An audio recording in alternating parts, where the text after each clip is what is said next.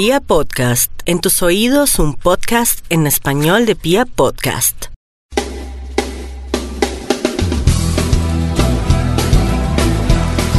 Amigos, ¿qué tal? Soy Michael el Turco Puertas y esto es Árbitro y Juez, el podcast futbolero para los oyentes de Pia Podcast. Hoy vamos a recordar un episodio curioso, pero a la vez triste en la historia de nuestro fútbol. El único campeonato que no tuvo campeón.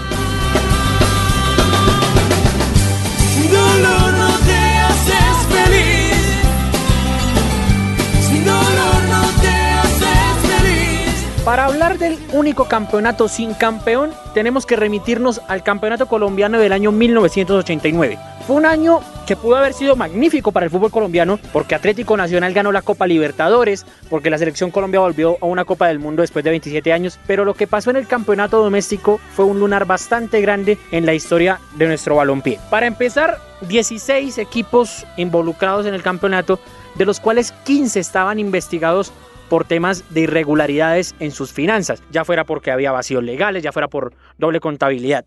En ese momento la denuncia la hace el ministro de Educación Manuel Francisco Becerra. Esas denuncias del ministro Becerra ya las venía haciendo unos años atrás Rodrigo Lara Bonilla, quien fue asesinado por el cartel de Medellín y que ya había puesto la lupa sobre el campeonato colombiano. Otro de los que empieza a poner el dedo en la llaga sobre el tema del manejo del fútbol colombiano es Francisco Santos, que en ese momento era columnista del diario El Tiempo y que hoy es embajador de Colombia ante Washington. Con toda esa crispación en el ambiente, el Ministerio de Justicia de aquella época decide intervenir el fútbol colombiano y pone ciertas limitantes al arranque de este campeonato. Hasta que no estuviera la casa saneada, el campeonato no arrancaba, así que fue de bastantes problemas, de bastantes reuniones y un campeonato que arrancó tarde y un campeonato que fue bastante confuso también en su modelo de competencia. Recordemos entonces todo este tema que casi provoca que se suspenda el campeonato del año 89 mucho antes de lo que sucedió. Préstamos sin garantías, hay movimientos sin registros y en muchos casos no existen siquiera los libros contables.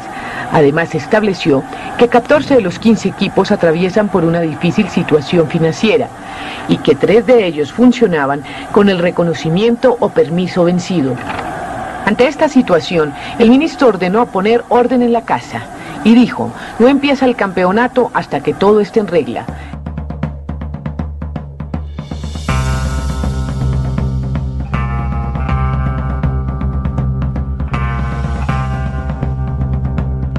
Les decía que fue un campeonato bastante confuso en su sistema de competencia. ¿Por qué? Porque casi que se alcanzaron a jugar tres torneos. El Apertura se jugó completamente, se jugó a 21 fechas, lo ganó el América de Cali y se jugó una edición de la llamada Copa Colombia. Esa edición de la Copa Colombia la termina ganando Independiente Santa Fe frente a la Unión Magdalena. Muchos tienen aún la duda de si es un certamen oficial, si no es un certamen oficial. Yo soy de los que cree que ese certamen debe contar en el palmarés de Independiente Santa Fe y que sale campeón de ese campeonato frente al equipo Samario. Para el segundo semestre la carga de partidos era muy intensa. ¿Por qué? Porque se tenía que jugar el torneo finalización, el normal, se tenía que jugar un cuadrangular semifinal. De ese cuadrangular semifinal se desprendían los dos clasificados al cuadrangular final y los otros dos clasificados de ese cuadrangular final saldrían de un cuadrangular de repechaje, que es el que se estaba disputando cuando se suspendió el campeonato. Entonces el panorama era este. Junior y Millonarios ya estaban instalados en el cuadrangular final por haber sido los líderes del cuadrangular semifinal. El cuadrangular de repechaje lo estaban jugando el Unión Magdalena,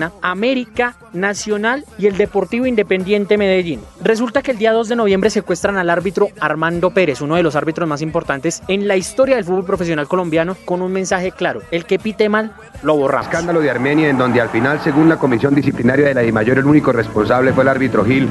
Hoy solo para algunos el tema sigue teniendo vigencia.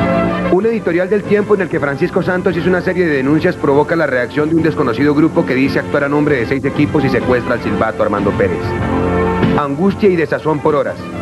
Aparece el árbitro y cuenta que su libertad la canjeó por un mensaje en donde con palabras amenazantes y escabrosas se pide equidad a los silbatos en sus actuaciones.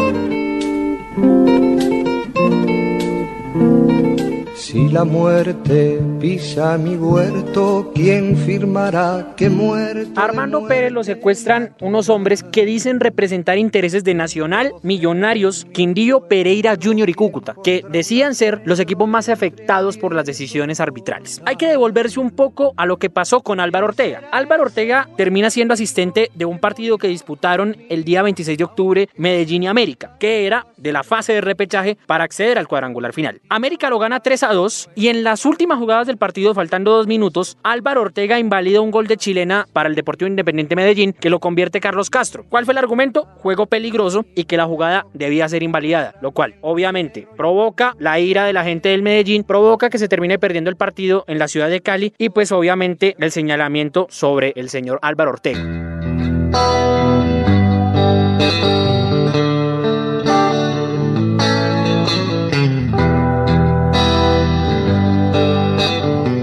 Para el día 15 de noviembre se enfrentan Medellín y América en la ciudad de Medellín, pero ya sin ninguno de los dos equipos con posibilidades de clasificar al cuadrangular final. Resulta que dentro de, toda la conmoción que hubo, a Álvaro Ortega le dijeron que no fuera a ese partido en Medellín, lo dijo el juez Jesús Chucho Díaz, le pidió el apoyo a la Di Mayor y la Di Mayor le dijo que no, así que él fue asistente en ese partido. Lo empatan 0 a 0, como lo dije, ya no había ninguna posibilidad para ninguno de los dos, era muy remota, pero a Álvaro Ortega lo ultiman saliendo de una cena en la ciudad de Medellín, le dan 10 disparos y pues obviamente cae asesinado vilmente y cobardemente el señor Álvaro Ortega. Ese asesinato lo terminó confesando alias Popeye mucho después en un especial que terminó haciendo para la televisión extranjera y aquí está esa confesión de lo que le dijo Pablo Escobar sobre asesinar a Álvaro Ortega. Cuando estábamos en el Rentado Nacional de Colombia, viene un árbitro a Medellín, Álvaro Ortega, en el año 1989 ese día un partido de fútbol entre el Medellín y el América de Cali. The bookies have Medellin favored by 3 to 1. There's a lot of money put on Medellin and America won. Estábamos con el patrón ahí y el árbitro se robó el partido de frente. Y el patrón le ordena al Choco de que ubiquen al, al árbitro y lo maten. Sus ojos se cerraron y el mundo sigue andando. Su boca que era mía.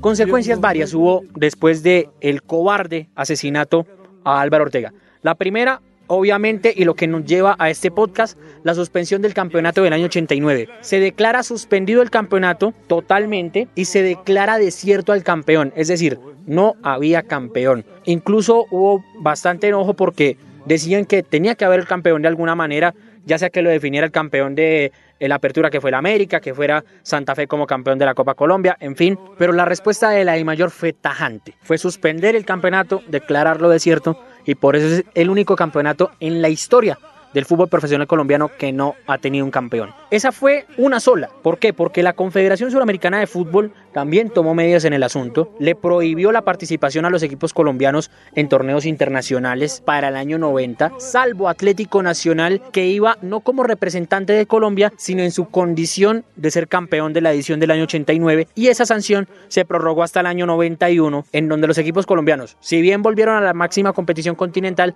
tuvieron que jugar como locales entre comillas en los Estados Unidos y en Venezuela. Y más allá de las consecuencias deportivas y futbolísticas, hay que hablar de lo que esto generó dentro del fútbol como organización, dentro del fútbol como un estamento de nuestra sociedad, quedó permeado totalmente por el manejo de fuentes ilegales, de grupos armados al margen de la ley, de los carteles de la droga, en fin, es un tema que no hemos podido erradicar de nuestro campeonato, de nuestro fútbol profesional, es un tema que aún se sigue debatiendo por quién ganó más títulos, por quién se benefició más, quién se benefició menos, generó estancamiento en los clubes, generó crisis económicas bastante importantes en los clubes que aún muchos no se han podido recuperar del todo, en fin, fue una época nefasta para nuestro fútbol en cuanto al organizativo, en cuanto a lo administrativo, que se tapó un poco por lo que hablábamos al principio, los logros deportivos de ese año 89, pero que hoy sigue generando bastante dolor y bastante estancamiento en cuanto al desarrollo de nuestro balompié colombiano. Recordemos entonces cómo Alex Gorayev, presidente de la Mayor de aquel entonces,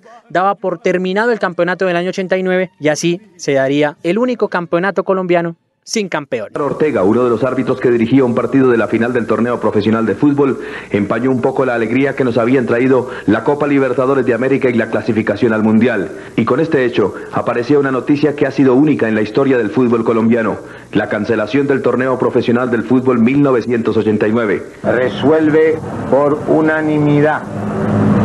Primero, declarar cancelado el campeonato profesional de fútbol de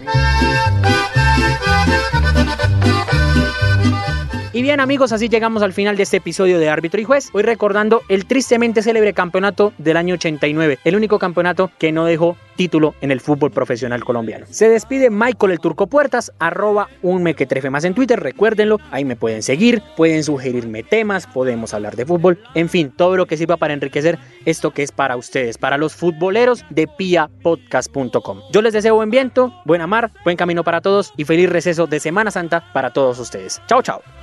Le pregunté qué tomaba, cerveza o vino del fuerte, me contestó lo que sea, al fin que yo soy la muerte